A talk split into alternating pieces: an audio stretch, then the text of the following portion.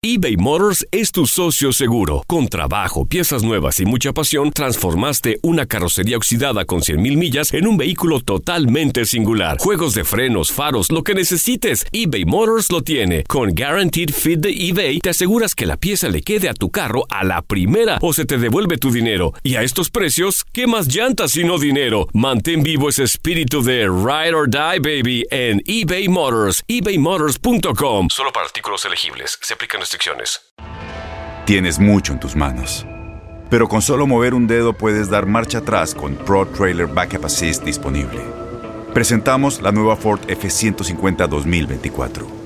Ya sea que estés trabajando al máximo o divirtiéndote al máximo, esta camioneta te respalda porque está hecha para ser una parte indispensable de tu equipo. Fuerza así de inteligente solo puede ser F150. Construida con orgullo Ford. Fuerza Ford. Aloha mamá, ¿dónde andas? Seguro de compras. Tengo mucho que contarte. Hawái es increíble. He estado de un lado a otro con mi unidad. Todos son súper talentosos. Ya reparamos otro helicóptero Blackhawk y oficialmente formamos nuestro equipo de fútbol. Para la próxima te cuento cómo voy con el surf y me cuentas qué te pareció el podcast que te compartí, ¿ok? Te quiero mucho. Be All You Can Be, visitando goarmy.com diagonal español. When you buy a new house, you might say, Shut the front door! Winning! No, seriously, shut the front door. We own this house now. but you actually need to say, Like a good neighbor, State Farm is there. That's right. The local State Farm agent is there to help you choose the coverage you need. Welcome to my crib. no one says that anymore, but I don't care. So just remember, like a good neighbor, State Farm is there. State Farm, Bloomington, Illinois.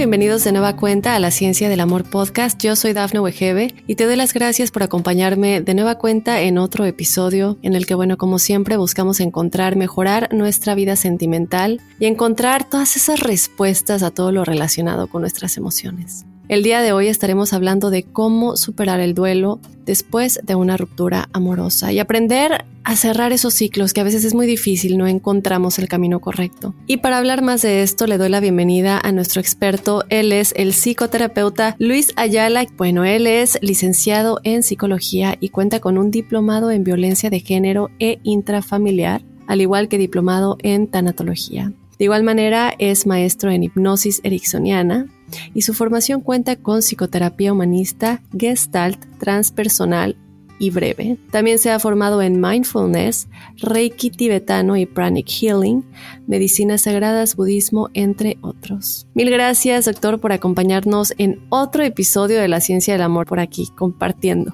Un gusto, Dafne, un gusto estar contigo nuevamente, con tu auditorio y contento de poder platicar un tema que pues a todos nos toca, ¿no?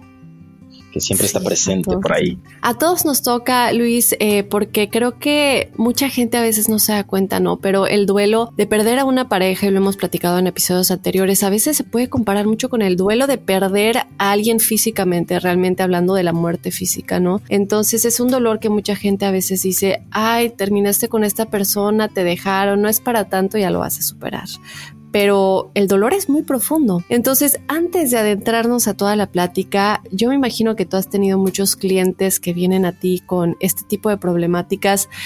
Y antes de adentrarnos a las etapas del duelo, qué hacer para superarlo y otras cositas que nos vas a platicar, yo quisiera saber cuál es el tiempo estimado más o menos que has visto en tus clientes de, superar esta ruptura amorosa.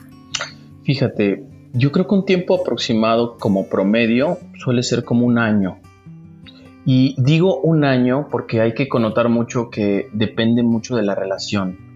Eh, no es lo mismo un duelo de una relación que duró año y medio que un duelo de una relación de 25 años, ¿sabes? Entonces es muy relativo. Lo que sí te puedo decir es que eh, bien llevado un duelo, bien trabajado, bien sanado, bien resuelto, en seis meses puede darse por completamente resuelto. Ahora, eh, por otro lado, hay personas que pueden tardar mucho más porque, pues como bien dices, es un dolor que nos llega bien profundo, nos duele en el alma y como que de repente no nos es fácil abordarlo y, y resolverlo, lo cual es normal, a todos nos ha pasado. Claro, y, también creo que también, como dices, ¿no? Depende mucho de la situación, del tiempo en el que estuvimos con esa persona. A lo mejor también depende mucho de la personalidad, pero ya nos vamos a adentrar a todo esto. Luis, yo quiero que me platiques un poco. Eh, la gente a veces no sabe o no se da cuenta que realmente hay etapas del duelo, ¿no? No es como que terminamos y de pronto ya me voy a sentir bien o voy a estar en la primera etapa todo el tiempo. ¿Cuáles son estas etapas más o menos en caso de que hay algunos escuchas que acaban de terminar con una pareja, les acaban tal vez de romper el corazón lamentablemente y no saben en qué etapa se encuentran, cómo pueden identificar esto. Ok, muy buena pregunta. Fíjate, hay diferentes etapas y, y la, la, las más comunes en las que los seres humanos llegamos a, caer son el enojo. Te voy a hablar de lo que típicamente yo veo en consulta, ¿no? Eh, lo que normalmente nos pasa a los seres humanos es que nos podemos estancar ya sea en, dos momentos, en la etapa de eh, negación, que esa es una etapa específica del duelo, o en la etapa de enojo. A muchos seres humanos nos ha pasado que de repente, pues ya sabes, todos los seres humanos tenemos inconscientemente una lista de cosas que le reclamamos a la gente que amamos, a nuestro hermano, nuestro padre, nuestro hijo, nuestra pareja. Y con pareja pasa muchas veces que inconscientemente traemos esa lista de cosas que nos han dolido, que nos han molestado. Entonces, cuando viene la ruptura, ese, esa lista empieza como que a emerger. Es un mecanismo natural de defensa ante el dolor. Entonces, una de las dos etapas en las que podemos estancarnos mucho es el enojo, el reclamo, ese, esa sensación de insatisfacción, de incomodidad, ya sea que nosotros hayamos terminado la relación o no la hayan terminado nosotros, sentimos ese enojo, nos molesta mucho eso. Empezamos a pensar en todas las cosas que vivimos, que sufrimos, que no nos gustaron, que queremos reclamar. Y es como, es como si tuviésemos, como, como decimos en México, es como si tuviésemos una bolsa de piedritas que queremos echarle a la otra persona. Otra etapa que también eh, es muy recurrente es la etapa de negación a mí me toca ver muchas personas que de repente terminaron su relación de pareja hace seis meses y meses después siguen pensando en que puede ser que pase algo más, en que puede ser que se vuelva a dar un reencuentro, en que les gustaría buscar. Me han llegado personas, tanto hombres como mujeres, que han caído en la posición en la cual o los están buscando así eh, de una forma stalker o, están ellos tratando de buscar a una persona desde esa actitud, ¿no? desde, este acercamiento que puede ser intrusivo. Entonces yo creo que eh, si eh, tú que nos escuchas del otro lado, sientes que no estás en enojo y no estás en negación, entonces quiere decir que el duelo que estás cursando o que cursaste en años pasados, pues ha ido avanzando. Ahora, si estás enojado, enojada, si estás negando la situación, por ahí hay que empezar. Hay que empezar por tomar como conciencia de que esta etapa en la que estás es una etapa difícil. Es una etapa difícil, pero que tiene solución y que nos lleva a otra etapa, que es la etapa de aceptación. Yo creo que todo empieza por ahí, con la aceptación de lo que estamos viviendo. Hablando un poquito de lo que acabas de mencionar, creo que es interesante porque, como dices, no hay muchísimas personas que, aunque ya hayan pasado meses, a veces años, eh, tal vez no hacen un esfuerzo, no sé si la palabra sea esfuerzo, de superar y salir adelante, siguen pensando que aún pueden recuperar a esa persona. Y aquí quiero yo entender un poquito por qué hay personas que cuando se termina una relación, se les hace difícil romper ese vínculo y siguen, como dices, ¿no? Rondando a su ex o comienzan a tener estos comportamientos obsesivos, mientras que hay otros que logran voltear la hoja y decir, pues yo sigo con mi vida, ¿no? Aunque, aunque el dolor sea muy grande. ¿Qué, qué podría ser la diferencia en estos dos tipos de, individuos y, y, cómo, cómo lograr ser el segundo, ¿no? Que es el que sí puede lograr pasar la hoja aunque duela un poco y seguir con su vida. Exacto. ¿Cómo, cómo llegar a esa posición en la cual yo puedo continuar con mi vida con paz y, volver a, llenarla de lo que quiero. Yo creo que, fíjate, cuando te escuchaba pensaba en qué buena pregunta me hacías, porque no es sencillo, son como muchos factores, bien decías hace rato, de personalidad, de experiencias de vidas, eh, de experiencias de vida previas, de las cosas que nos enseñaron en casa, papá, mamá, familia, de las relaciones que hemos pasado, son muchas cosas. Pero yo creo que tiene que ver, la palabra que se me venía una y otra vez, tiene que ver con la cantidad de aferramiento que tenemos. Por ahí hay una frase muy bonita que dice, la vida consiste en dos cosas, en qué tan fácilmente recibimos y agradecemos lo que nos llega y qué tan fácilmente agradecemos y soltamos lo que se va. Y pues sabemos que la vida a veces nos dará momentos hermosos y a veces nos quita cosas que, queremos, que anhelamos. Entonces, de esta forma, es el aferramiento, es la, ese deseo de aferrarme, de agarrar, de poseer algo que la vida, la otra persona me está diciendo que ya no es para mí, es lo que determina en gran medida el nivel de sufrimiento. Cuando yo me aferro, me agarro, me, obsesiono con que algo sea mío, sufro. Sufro muchísimo. Yo y todos los seres humanos sufrimos muchísimo cuando nos obsesionamos y tratamos de que a fuerza sea algo. Entonces lo que yo sí he notado es que cuando, cuando las personas pasan por estos procesos, cuando pasamos por estos procesos, que también a mí me ha pasado, te imaginarás que a mis 37 años también he tenido duelos de pareja, varios, eh, yo noto como a mí, como otras personas, lo que nos puede lastimar mucho es si nos aferramos.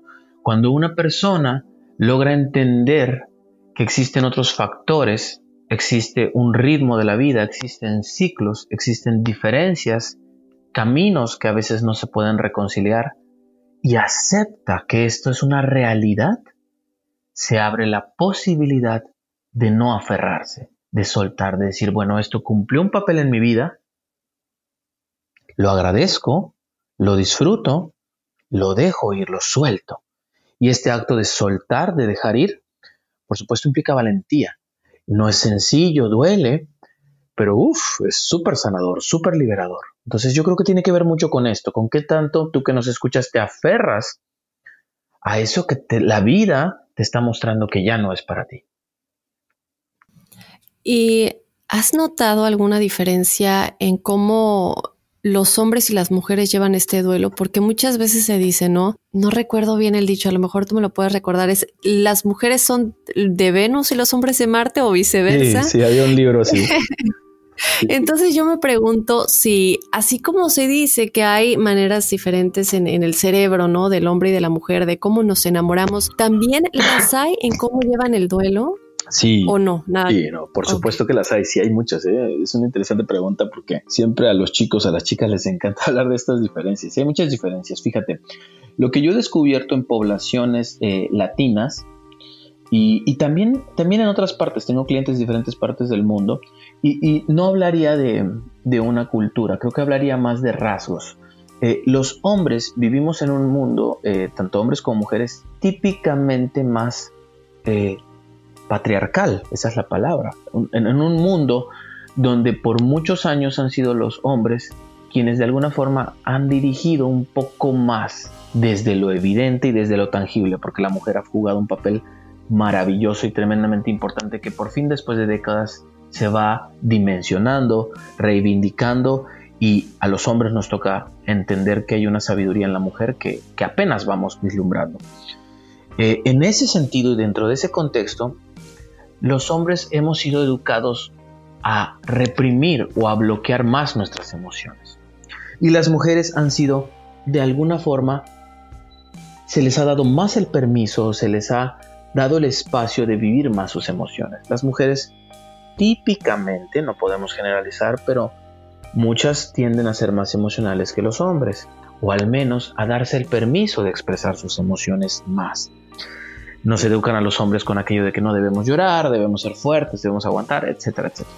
Ahora, en ese sentido, lo que normalmente veo en consultorio es que cuando termina una relación, el hombre normalmente, no todos, pero muchos, evaden, bloquean las emociones, no quieren ver eso. Y en el contexto de las personas que trabajo, de 10 hombres habrá uno, dos que deciden permitirse llorar, permitirse enojarse, permitirse hacer ese balance interior de aprendizajes, de lecciones de lo que han vivido. El otros siete, ocho hombres se van a beber, o se van a pasear, o evaden, o hacen ejercicio, o se meten al trabajo, o se buscan otra pareja, o se buscan relaciones eh, cortas donde tengan encuentros casuales entre encuentros de sexo. Ahora, normalmente los hombres tienden a hacer esto. Por supuesto hay hombres que no, que eligen vivir procesos conscientes, responsables de aprendizaje, de sanación de lo que viven. Por otro lado, las mujeres, típicamente, no todas, pero sí eh, bastantes, tienden a vivir este dolor. Tienden a darse permiso de sentirlo, de llorarlo, de sufrirlo, de, de agotarse, de caer casi casi en unos días de, sentir y de vivir esto para después resolverlo. De tal forma que a mí me ha pasado muchas veces que yo veo, me toca trabajar con parejas, me toca trabajar con ellos por separado y luego en conjunto, o viceversa, y de repente se da una ruptura y es común, no en todos los casos, pero sí es común que pase, que el hombre se va unos días de fiesta o se va con los amigos, se va a echar fiestas, se va a conocer personas y etcétera. Mientras que la mujer, por otro lado, enseguida, al día siguiente o a, esa misma noche o a la mañana siguiente, le habla a una amiga. Y empieza ese proceso de llorarlo, de, platicarlo, ¿sabes? De tal forma que a las pocas semanas o meses la mujer ha digerido un montón las emociones, ha resuelto mucho, se ha dado el permiso de irlo sanando. Y el hombre a las semanas o meses apenas empieza ese proceso. De tal forma que es por eso que muchas, en muchas situaciones a los meses la mujer ya está en otro punto, ya está mucho más tranquila, a los meses, a los años, y el hombre todavía tiene ese deseo y la empieza a buscar. Entonces es muy interesante cómo la forma en cómo nos permitimos reconocer, aceptar, honrar, sanar nuestras emociones, determina mucho en si lo vivo de una u otra forma. Claro, qué interesante, sobre todo porque a lo mejor eso también va a determinar cualquier cosa que pase en el futuro, ¿no? A lo mejor, como tú dices, eh, determinadas personas, vamos a decir en este momento hombres, a lo mejor hay mujeres que apliquen el método de los hombres, pero podría ser como que se les rebote, ¿no? Después de un tiempo y que digan, como no lo viví en el tiempo que lo tenía que vivir, se me rebota tiempo después, eh, que puede ser tal vez peor. Exacto. Y nada más quiero aclarar aquí algo que dices que es bien importante, así como lo expresas es muy cierto, se rebota. Un duelo que yo no le doy permiso resolverlo apenas acaba de terminar la relación o se acaba de dar el fallecimiento o se acaba de dar el cierre de una etapa laboral que también genera duelo, lo que fuese, ese duelo que yo no lo permito vivir, si yo lo reprimo y lo bloqueo, rebota, viene con los años. Yo no sano esto y luego vuelve a aparecer. Como tanatólogo, uff, te pudiera contar muchas historias de personas que fallece quien ama y al no permitirse vivir las emociones, después les viene el dolor. Entonces creo que este punto es muy importante, este que tocas. Sí, sí, y, y, también como comentaste, ¿no? El hecho de que a las mujeres se nos ha permitido de alguna manera, y creo que aquí tal vez tiene un poquito, bueno, mientras lo ibas diciendo, pensaba yo en la sexualidad, ¿no? Que de alguna manera a las mujeres también se nos reprime también cómo expresamos nuestra sexualidad muchas veces o cómo la mostramos, eh, no solamente con la gente cercana a nosotros, con nuestras parejas, eh, no se nos da permiso como a los hombres y con las emociones es viceversa, ¿no? A las mujeres se les ha permitido más, mientras que a los hombres no tanto. Y, creo que todo este tipo de cosas son cosas que tenemos como que de alguna manera reestructurar, tal vez, aunque sea empezar por nosotros mismos y darnos cuenta que no tiene nada de malo ni, ni una ni la otra y que simplemente debemos ser honestos y leales con lo que sea que estemos sintiendo y seamos, ¿no? Porque de otra manera, como dices, se nos puede rebotar. Me encanta, me encanta lo que dices. Porque precisamente es eso, son esas cosas que eh, esos cánones sociales, esas educaciones, esos sistemas, esos paradigmas, esas creencias que nos educan, que hacen que de repente como que seamos exclusivos, como que los hombres debemos sentir y vernos y, mostrarnos así, las mujeres deben sentirse, mostrarse y verse así, y eso es una tontería. Eh, tanto somos seres sexuales como somos seres emocionales, como seres, somos seres instintivos, como intuitivos, como somos, somos muchas cosas. Entonces, precisamente como dices, a los hombres nos toca ser eh, más honestos y más abiertos con nuestras emociones y a las mujeres les toca también, les corresponde darse el permiso de ser más honestas y más abiertas con su sexualidad, ¿no? Y, y a ir encontrando un punto medio en el que entendamos que las mujeres son maestras para nosotros hombres y los hombres podemos ser maestros también para, para, las mujeres.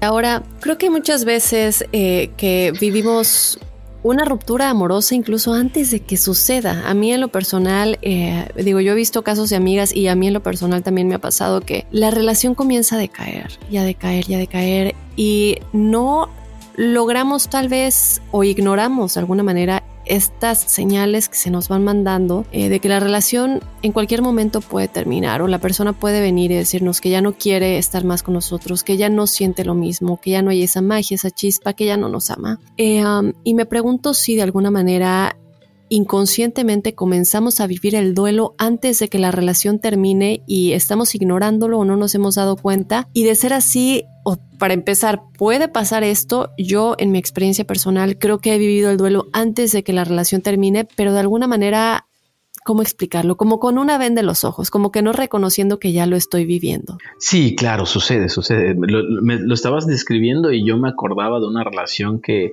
que me pasó exactamente eso hace, hace bastantes años, hace como ocho años me pasó en algún momento eso, ¿no? Y a todos yo creo que nos ha pasado en algún momento o a muchas personas nos ha ocurrido que nuestra pareja o nosotros mismos decimos, ay, ¿sabes qué? Eh, tengo que hablar con mi pareja o mi pareja decide hablar conmigo y tanto uno como otro decide decir, sabes, creo que necesito un tiempo para pensar, necesito conocerme, reencontrarme, sentir ciertas cosas. Y cuando empezamos a escuchar eso, nosotros ya pensamos, mm, me van a terminar. creo que me van a terminar en unos meses o en, unas semanas. Y aunque nuestro, nuestra mente, nuestro ego no termina de entender qué está ocurriendo, llámale inconsciente, llámale intuición, llámale alma, como tú le quieras llamar, empieza esa parte dentro de ti, esa parte sabia, empiezas a sentir que algo está ocurriendo. Ahora, cuando esto ocurre, yo en lugar de verlo como un evento negativo, lo vería más como un evento positivo. O diciéndolo más eh, neutralmente, lo vería más como un evento favorable que desfavorable. Porque cuando pasa esto, la otra persona está llegando a un punto de asertividad, de fidelidad y también de estrategia, porque hay un poco de estrategia, de decir, creo que esto ya no va por buen camino. Te aviso que quizá vaya a terminar. No te lo estoy diciendo tal cual, pero te lo estoy dando un poquito a entender. Desde el momento en que yo decido hablar esto es porque lo estoy sintiendo muy fuerte, ¿sabes? Y desde el momento en que yo lo escucho, aunque yo tenga mucha fe, mucha esperanza, mucha confianza en que todo va a salir bien, una parte de mí ya está empezando a pensar y a sentir que quizá llega el momento de despedirse. Entonces, si alguno, alguna de las personas que nos escuchan está pasando por esto, pues también es una buena época para decir, para pensar, ¿qué podría pasar si esta relación termina? Y empezar a encontrar las fortalezas, los sueños, los anhelos, que pase lo que pase con mi pareja, si esto termina, son estos sueños, son anhelos, son metas, son deseos míos, que yo voy a continuar y que voy a ir tras ellos. Y de alguna forma es como si, como si el alma, como si el inconsciente, como si la persona dijese, empiezo a preparar un plan B. Si esto ocurre, puedo hacer esto otro. Y esto es sano, esto es algo bueno. Ahora, aquí lo único que me preocupa y quiero escuchar tu punto de vista, para empezar, es cómo distinguir, ¿no? Que no son mis propias inseguridades y empezar yo misma a matar la relación sin que en realidad a lo mejor todo esté en mi imaginación y mi inseguridad de no, pero es que a lo mejor ya no me quiere, es que para mí esto está mal y empezar como a vivir eso cuando tal vez sea mi imaginación, cómo distinguirlo y, y o más bien, ¿qué recomiendas? ¿Recomiendas preguntarle directamente a la pareja? A ver, vamos a poner las cartas sobre la mesa, me estoy sintiendo así, para, para poder como distinguir, ¿no? Porque a lo mejor tu propia inseguridad es la que va a matar la relación cuando tal vez nada estaba pasando. Sí, totalmente. Y a veces la, la propia inseguridad de la mente hace que nos contemos historias muy locas y de repente empezamos a proyectarlas, empezamos a sabotearnos, empezamos a desconfiar, en fin, empezamos a hacer una serie de, de comportamientos y una serie de situaciones que pues realmente van a asfixiar una relación qué hacer o cómo, identificar. Hay dos pautas que son muy claves. La autoobservación y la asertividad, la honestidad. Con la autoobservación el autoconocimiento, lo que podemos hacer es identificar si estos pensamientos eh, fatalistas, de miedo, de preocupación, los tengo también en otras áreas de mi vida. Si a mí me pasa que me pasa esto con otros clientes, eh, me pasa en mi trabajo, me pasa con mi familia, me pasa con mis amigos, y yo me doy cuenta dentro de mí que tengo, vamos a llamarle así, un yoicito, un juececito, una vocecita en mi cabeza que siempre me está contando que algo va a salir mal, pero no es exclusivo de la pareja, es también en otras áreas, entonces yo ya me puedo dar cuenta que dentro de mí existe un patrón de comportamiento, un patrón mental egoico que hace que yo tienda a pensar que las cosas van a salir mal. Y muchas veces lo hemos visto, yo lo veo en consulta diario, tenemos alrededor de 60 mil pensamientos al día. Y una mente que no está entrenada, que no ha sido sanada, tiene el 70, 80% o el 90 o casi el 90 y tantos por ciento, depende de la neurosis de la persona, de esos pensamientos son negativos. Entonces, si mi mente yo identifico que casi todo el tiempo está pensando en cosas negativas, pues bueno, ya puedo decir, ah, ok, yo me preocupo por todo, yo me angustio por todo, yo, mi mente me hace trampas con todo, por lo tanto también me lo hace con pareja. Ese es el primero. Lo primero es la, la propia brújula y el propio, la propia temperatura interior. Y lo segundo si fuese ese mi caso, o si fuese una persona yo bastante sana, con pensamientos bastante constructivos y positivos y edificantes, sea una u otra posición, nos vamos al siguiente punto, que es acercarnos con la pareja y decirle, desde un, un acto de respeto y vulnerabilidad, decirle, mira, a mí me está pasando que me estoy sintiendo inseguro o insegura por esto. Mi mente me está contando estas historias. Y la verdad no es fácil para mí venir a hablar contigo, pero te lo tengo que decir. Tengo temor, tengo miedo, pienso que puede estar pasando esto, que puedes estarme engañando, que ya no me estás queriendo, etc. Por favor, me haría muy bien, quizá no ahorita, quizá después, en unos días o en este momento, cuando tú quieras, que me digas lo que está pasando y que seas honesto, honesta conmigo. En el momento en que nosotros hacemos eso, le damos la oportunidad a la persona de que se abra con nosotros. Y entonces, si la persona lo elige, nos comparta lo que está viviendo y entonces nos permita darnos cuenta si eso que estamos sintiendo es una proyección, es un cuento, es una historia de terror de nuestra cabeza o realmente sí están existiendo esos indicadores y esas situaciones que me están haciendo preocupar. Ahora, tanto el autoconocimiento y la autoobservación como el ir a decirlo nos permiten generar un balance que al final nos permite entender si esto es un cuento de mi cabeza o si realmente está ocurriendo. Y me parece súper acertado porque creo yo que, como dices, no, si no trabajamos esas cosas y si no trabajamos esos miedos que tenemos en otras áreas de nuestras vidas que tal vez no nos hemos dado cuenta que nos están afectando, lo estamos también trayendo de alguna manera a nuestra vida amorosa, a la vida de pareja. Eh, entonces hay que aprender a identificar si es un problema propio o si es un problema que realmente viene de la pareja, identificar qué es lo que se debe de hacer. Y vamos a seguir hablando, obviamente, de hecho, fuera del micrófono me comentabas, Luis, que tienes una lista como de métodos, de cosas que se pueden hacer para sobrellevar ¿no? este duelo después de una ruptura amorosa y vamos a platicar más de eso en unos momentos también vamos a hablar pues de muchas cosas que pasan por ejemplo cuando compartimos el mismo círculo de amigos o cuando nuestra familia tal vez o nuestros amigos cercanos se ponen del lado de la pareja, bueno, de la expareja y muchas otras cosas más en este tema de cómo llevar el duelo después de una ruptura amorosa. Vamos rápidamente un mensaje y ya regresamos a la ciencia del amor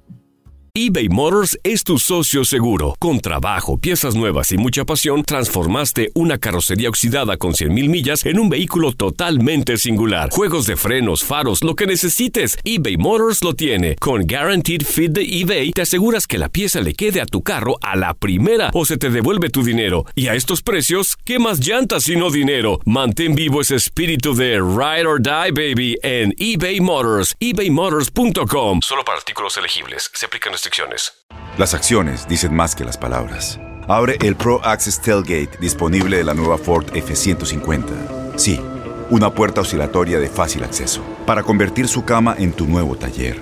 Conecta tus herramientas al Pro Power Onboard disponible. Ya sea que necesites soldar o cortar madera, con la F-150 puedes. Fuerza así de inteligente solo puede ser F-150. Construida con orgullo Ford. Pro Access Tailgate disponible en la primavera de 2024. Aloha mamá. Sorry por responder hasta ahora. Estuve toda la tarde con mi unidad arreglando un helicóptero Black Hawk. Hawái es increíble. Luego te cuento más. Te quiero. Be All You Can Be, visitando goarmy.com diagonal español. When you buy a new house, you might say, Shut the front door! Winning! No, seriously. Shut the front door. We own this house now. But you actually need to say, Like a good neighbor, State Farm is there. That's right. The local State Farm agent is there to help you choose the coverage you need. Welcome to my crib. no one says that anymore, but I don't care. So just remember, like a good neighbor, State Farm is there. State Farm, Bloomington, Illinois. Y bueno, ya estamos de regreso a la Ciencia del Amor podcast. Y Luis, comentábamos hace un momento antes del mensaje que, bueno, muchas veces estas personas, bueno, estas parejas tienen amigos en común, digamos, tal vez pueden ser novios desde que eran adolescentes o desde la infancia o tal vez por el trabajo y no quieren romper mm, pues con un círculo de personas que son importantes para los dos, ¿no? ¿Qué se puede hacer en este caso para pues para poder superar a la persona y cerrar el ciclo cuando tenemos tal vez que de alguna manera seguir compartiendo esas relaciones sociales? Bueno, es muy buena tu pregunta porque implica como muchos factores que no tenemos control sobre ellos, ¿no? O sea, las situaciones, los encuentros, las familias, las amistades. Yo creo que lo mejor para poder hacer eh, ese cierre de ese ciclo de una manera cómoda y sana para nosotros es tomar distancia. Tomar distancia de esos encuentros, tomar distancia de esas reuniones, tomar distancia de, yo no sé, si mi mamá, esto de, porque a veces los padres se encariñan mucho con la pareja, eh, si mi mamá tiene una muy buena relación con, con mi expareja, pues eh, quizá tomar una distancia y no hablar tanto esos temas con, con mi mamá. O si mi hermano resulta que es socio, eh, colaborador o, tiene una empresa con, con mi expareja, pues entonces quizá yo con mi hermano tengo que hablar y sentarme y decirle, oye, ¿sabes qué? Pues estamos teniendo la separación, hemos terminado y pues hay ciertos temas que no voy a hablar de esta persona contigo y discúlpame si de repente a tu cumple que sé que él es tu brother, ella es tu mejor amiga y pues va a estar en la fiesta, chance y te veo en otro día en una comida entre tú y yo o en fin, hay muchas situaciones. Lo, lo que nos toca es tomar una distancia sana hasta que volver a ver a la persona sea cómodo, sea agradable, porque yo ya he sanado lo que tenía que sanar sea dolor, sean heridas, sea enojo, sean cosas que viví, sean lecciones que tenía que aprender, lo que sea. La distancia sana a través de la cual nos protegemos, nos cuidamos, es fundamental para hacer un duelo sano con una persona.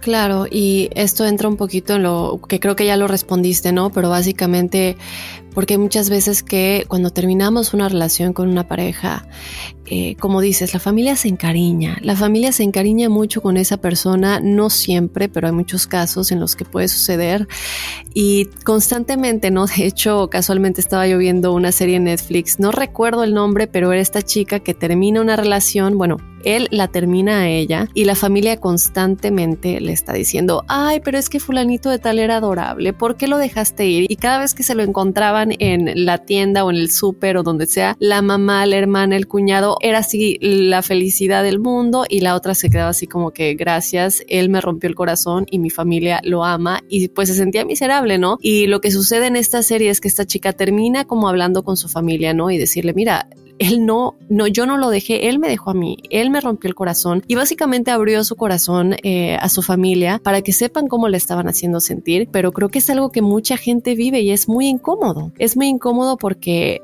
tú no tienes control sobre lo que sucedió porque la persona es quien decidió terminar la relación y te puede doler todavía más que te lo estén echando en la cara y que te estén diciendo qué maravilloso o maravillosa es esa persona. Sí, aparte uno siente como, es como si uno ya tuviese el duelo, la ruptura y aparte uno siente latentemente como una pequeña o una mayor sensación de traición, así como que, bueno, ¿de qué se trata? ¿Estás conmigo o estás con él? ¿Estás de mi lado o estás del lado de esa persona? ¿Sabes? Entonces, regresamos al mismo punto hace rato. Nos toca ser bien bien honestos, respetuosos, pero acercarnos y decir, oye, ¿sabes? Eh, me encanta que tú tengas una relación con él, con ella, pero ahorita a mí me toca tomar una distancia. Y pues bueno, sí me gustaría a veces de repente sentir un poco más de apoyo tuyo y quizá tú no sabes cosas. A mí me han llegado personas que me dicen, es que sabes que Luis, mis hermanas eh, apoyan, lo apoyan mucho a él. Pero ya les dije a mis hermanas que lo que ven de él o lo que ven de ella es una parte que ella, él dan a conocer. No saben cómo es mi relación en privado con él. No saben cómo ella es en, privado.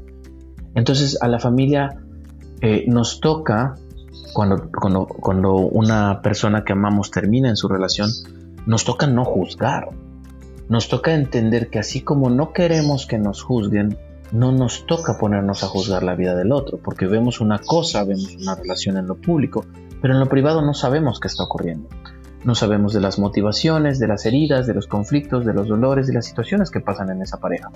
Entonces nos toca ser bien respetuosos y permitir que cada persona tome sus decisiones y no nosotros ponernos una postura en la que creemos que sabemos que es lo mejor para la otra persona, porque eso es una absoluta falta de respeto. Claro, y, y yo creo que aquí tenemos que tocar un poco en el que, bueno, comentabas hace un momento de tratar de evitar esos círculos y compartimos amigos, compartimos relaciones. ¿Qué pasa cuando hay hijos de por medio y no podemos tener como esa separación o cuando trabajamos juntos tal vez o tal vez estamos en la misma escuela, digamos que hay universitarios que tal vez nos estén escuchando, ¿cómo podemos aún así vivir ese duelo de la mejor manera teniendo esa separación? cuando existe un contacto que pues lamentablemente no se puede evitar en el día a día. Lo primero es armando bien nuestro primer círculo de personas que nos apoyan pensemos que nos están escuchando ahorita chicos, chicas que están en la universidad y que pues está difícil, ¿no? No vas a dejar la universidad, asistir a las clases si tienes trabajos en equipo quizá o tienes que hacer tareas o estás en una empresa donde es tu colaborador, colaboradora, ¿no? No es tan sencillo, voy a cambiar mi vida, voy a renunciar nada más porque terminamos, ¿no? En esas situaciones lo primero que yo tengo que identificar es quiénes son las personas con las que yo puedo confiar.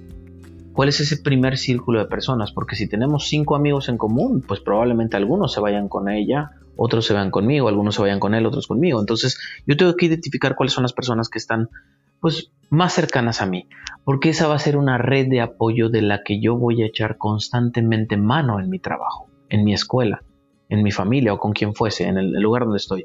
Constantemente me voy a apoyar de esas personas. No para tirarle piedras o agredir o lastimar a la otra persona, no, sino para sentir que tengo una red de apoyo que incluso si no está en el mismo espacio puede ser por, teléfono, por WhatsApp con, con algún amigo o amiga. Pero eso es lo primero, identificar qué personas puedo confiar con las que me puedo abrir. Uno, dos, progresivamente ir poniendo esa distancia. ¿Cómo lo voy a hacer? A través del respeto y la cordialidad a través de, los años me ha tocado trabajar con muchas parejas que viven divorcios y me ha tocado ayudarlos, ayudarlas a que tengan una separación en armonía, en paz, en, buenos términos, en cordialidad. Y lo que salva una relación de terminar en un acuerdo cuando hay hijos de por medio, por ejemplo, lo que salva una relación de terminar en un juicio y, y permite que terminen en un acuerdo sin demanda y sin un litigio y sin cosas cansadas que son muy feas, lo que salva eso es el respeto y la cordialidad.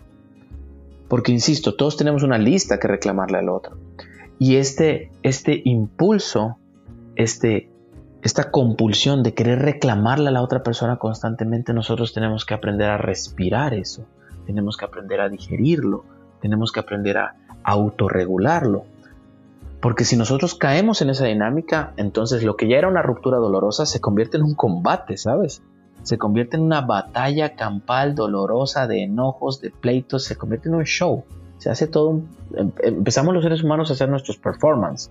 Entonces, eh, es ahí donde mantenernos respetuosos, cordiales, ser eh, hasta cierto punto como diplomáticos, nos sirve mucho. Porque entonces yo pongo una línea, una barrera de respeto, y si hace un mes yo te decía palabras tiernas y bonitas, de repente yo te empiezo a tratar así, y te invito a que me trates así.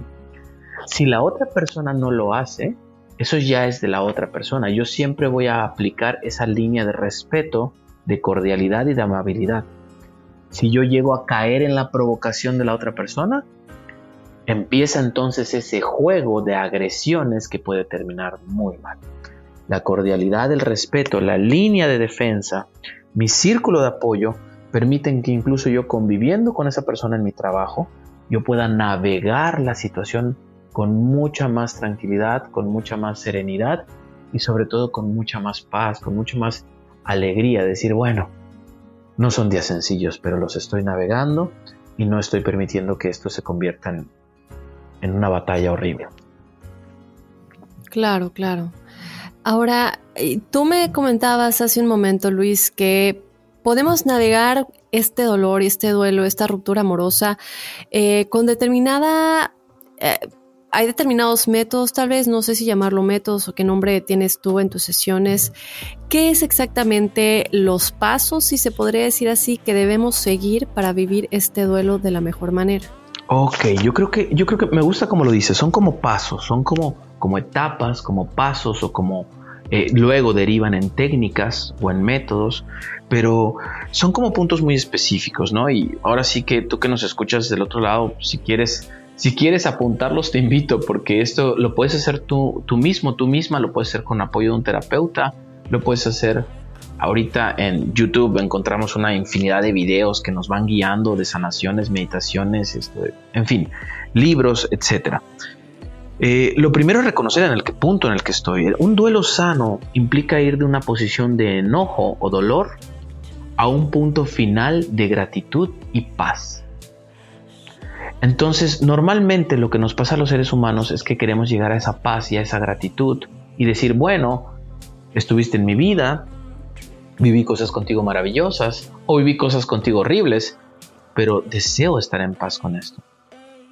De tal forma que, aunque no nos demos cuenta, todos los seres humanos anhelamos paz y anhelamos estar contentos con nosotros y con todas las personas. Es un impulso humano inherente a nuestra condición y a nuestra existencia.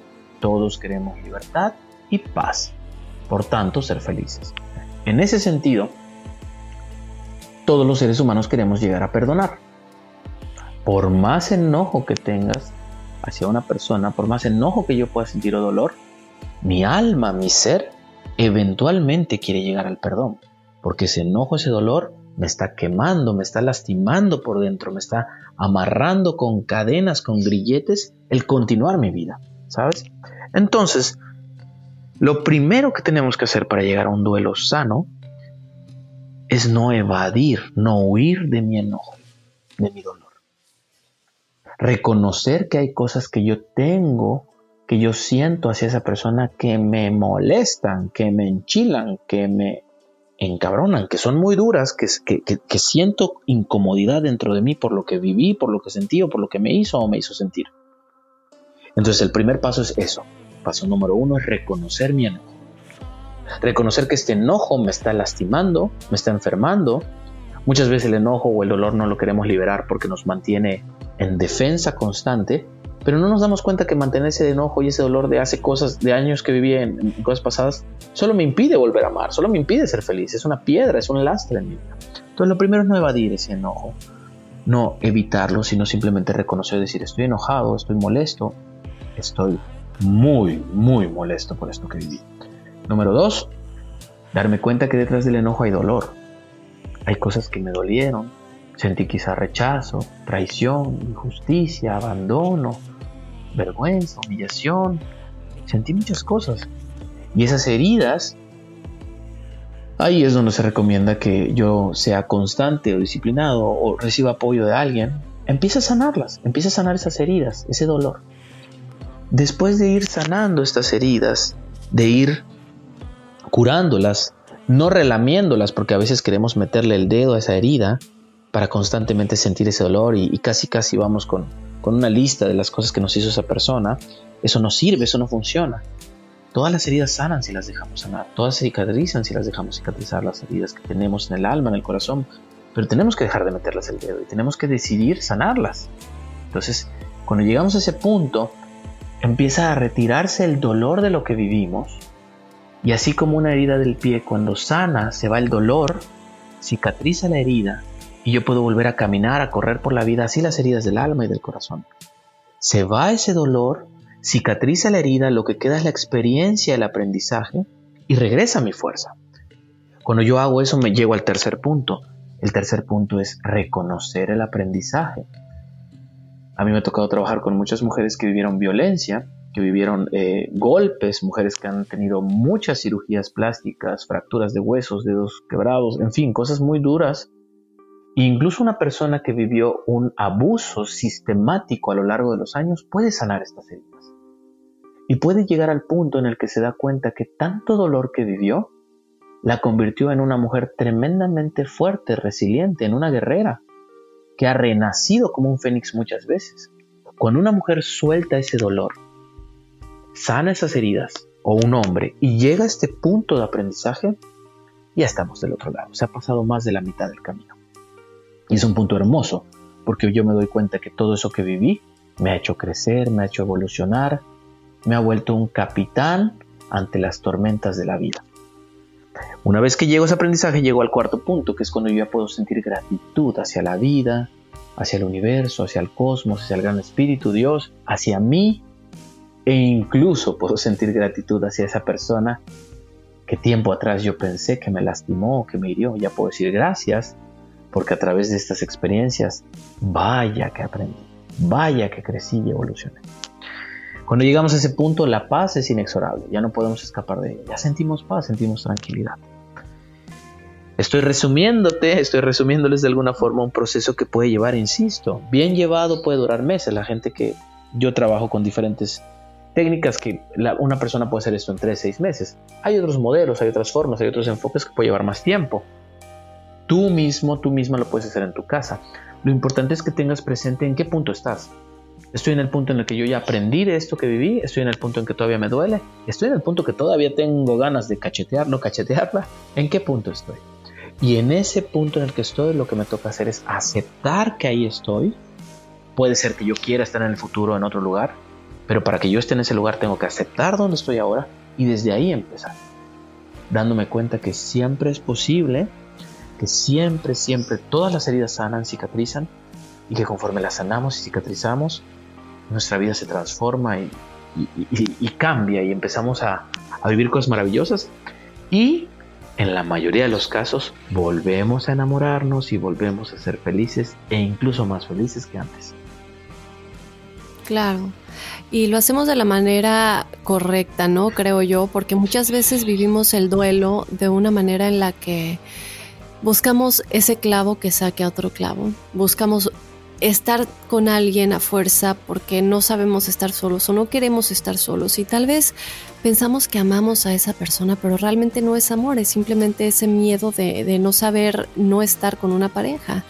Y por otro lado, eh, también eso pasa creo yo muchas veces cuando al terminar la relación la persona dice, ok, pero vamos a seguir siendo amigos, ¿no?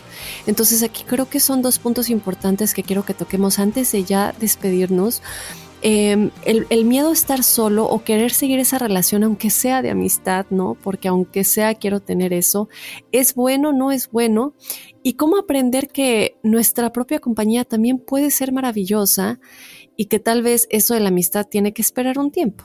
Estás tocando un punto muy importante que personalmente he vivido y me ha tocado ver cómo muchas personas viven.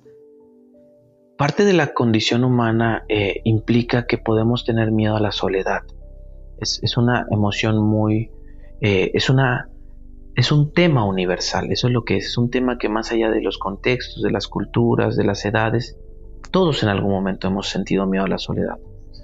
Y ese miedo a la soledad hace que nos aferremos de lo que hablábamos hace rato, hace que nos aferremos a alguien que incluso me puede lastimar o golpear, hace que nos aferremos a alguien que incluso ya me dijo que no quiere nada conmigo.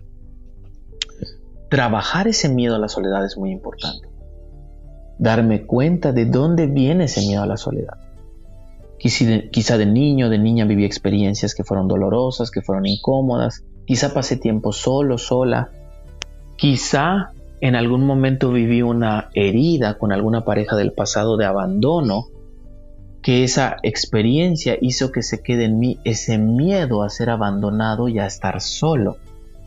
Cada persona a través de su propio autoconocimiento tiene que ver si ese miedo a la soledad está desde hace muchos años en su vida y en sus diferentes parejas ha aparecido una y otra vez. Si eso ha aparecido una y otra vez, entonces ya no son las parejas, es la persona la que vive eso y es muy lindo cuando se sana y se resuelve.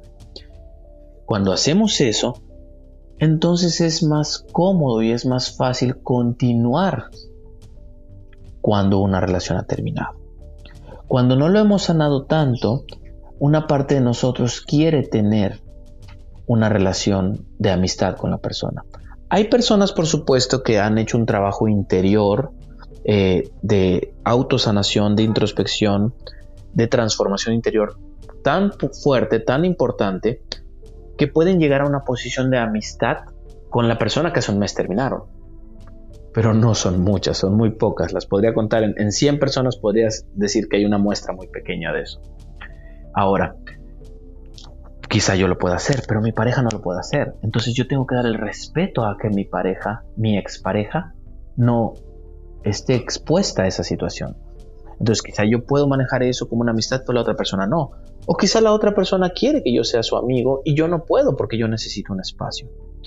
Entonces es bien importante darme cuenta qué tanto de ese deseo de ser amigo de mi expareja es una forma de autoengañarme para seguir conviviendo con ella, para seguir conviviendo con él y para seguir manteniendo un vínculo, un acompañamiento, una contención, un apapacho, un cariño, sexo, lo que fuese amistad, porque tengo miedo de estar solo, porque tengo miedo de qué voy a hacer de mi vida.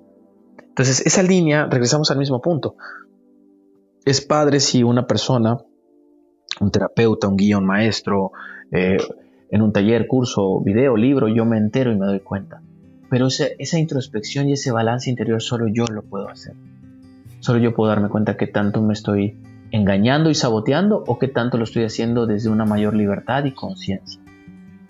Ok, Perfecto. Maravilloso, Luis. Muchísimas gracias por esta plática que creo que va a ser de mucha ayuda para muchas personas que nos están escuchando en este momento y que es difícil, ¿no? Es difícil a veces sobrellevarlo, sobre todo cuando tal vez es la primera vez y no encontramos el camino, no vemos esa luz al final del túnel y no sabemos para dónde ir, a la derecha, a la izquierda, sigo adelante, me voy para atrás. Entonces creo que es importante escuchar de un experto, obviamente, y saber que no estamos solos en este tipo de experiencias, que todos en nuestra vida alguna vez tal vez lo vamos a tener que experimentar. Obviamente, Luis, no podemos despedirnos sin que nos des un último mensaje que puedas tener para todos los que nos estén escuchando y que por favor nos digas en dónde te podemos encontrar en las redes sociales o en dónde te pueden encontrar todos los escuchas de la ciencia del amor en caso de querer tener una consulta personal contigo Claro que sí, claro que sí, dame con gusto. Mira, pues me pueden encontrar en, Facebook como Luis Ayala Terapeuta, de la misma forma en Instagram.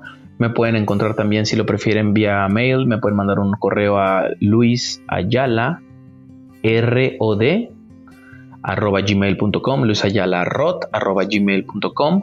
Eh, o también, si lo desean, eh, me pueden mandar un, DM, un mensaje por las redes y les doy mi número y nos empezamos a contactar para ver en qué les puedo ayudar. Y yo creo que, híjole, el último mensaje yo les diría es confía, confía. Eh, todas las heridas sanan, todas las heridas cicatrizan, todos los duelos se les resuelven. no importa cuán doloroso haya sido esa ruptura, cuánto hayas sufrido en esa relación, si tú lo sanas, tu vida va a transformarse ese dolor lo puedes utilizar para crecer y evolucionar. Y por sobre todo, ahorita que decías eso, me encantaba para un lado, para el otro, para atrás, para adelante. Yo diría para adentro, siempre para adentro. La salida siempre es adentro y cuando nos vamos adentro y, sanamos y, y nos conocemos y nos transformamos, uff, la vida se transforma y es hermosa.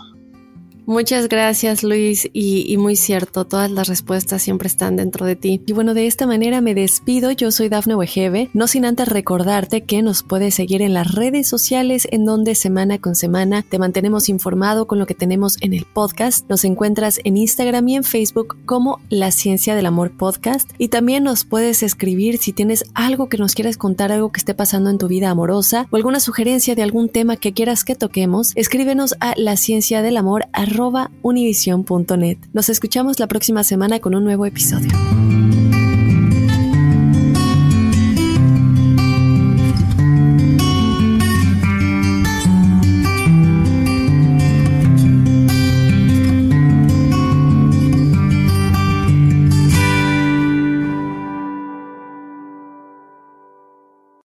Aloha mamá. Sorry por responder hasta ahora. Estuve toda la tarde con mi unidad arreglando un helicóptero Black Hawk. Hawái es increíble. Luego te cuento más. Te quiero. Be All You Can Be, visitando goarmy.com diagonal español. Boost Mobile tiene una gran oferta para que aproveches tu reembolso de impuestos al máximo y te mantengas conectado. Al cambiarte a Boost, recibe un 50% de descuento en tu primer mes de datos ilimitados. O, con un plan ilimitado de 40 dólares, llévate un Samsung Galaxy A15 5G por $39.99. Obtén los mejores teléfonos en las redes 5G más grandes del país. Con Boost Mobile, cambiarse es fácil. Solo visita boostmobile.com. Boost Mobile, sin miedo al éxito. Para clientes nuevos y solamente en línea, requiere AroPay. 50% de descuento en el primer mes requiere un plan de 25 dólares al mes. Aplican otras restricciones. Visita para detalles. No hay nada como una bebida bien fría de McDonald's luego de un largo día. Porque después de pasar horas manteniendo todo bajo control, te mereces un premio por tus esfuerzos. Y si ese premio viene helado, es aún mejor. Hay bebidas. Y hay bebidas de McDonald's. Ponle sabor a tu día. Tu sweet tea, sweet tea lemonade o lemonade favorito está a solo 1.49 en cualquier tamaño. Precio y participación pueden variar, no puede ser combinada con ninguna otra oferta. ¿Sabías que la línea 988 de prevención de suicidio y crisis ahora ofrece opciones de mensaje de texto y chat en español? Si tú o alguien que conoces está pasando por una situación difícil o por una crisis de salud mental, la línea 988 te conecta con ayuda especializada 24 horas al día, 7 días a la semana. Ahora puedes llamar o textear al 988 o visitar la página línea988.org para hablar con un consejero especializado en tu idioma. Hay esperanza. La línea 988 funciona.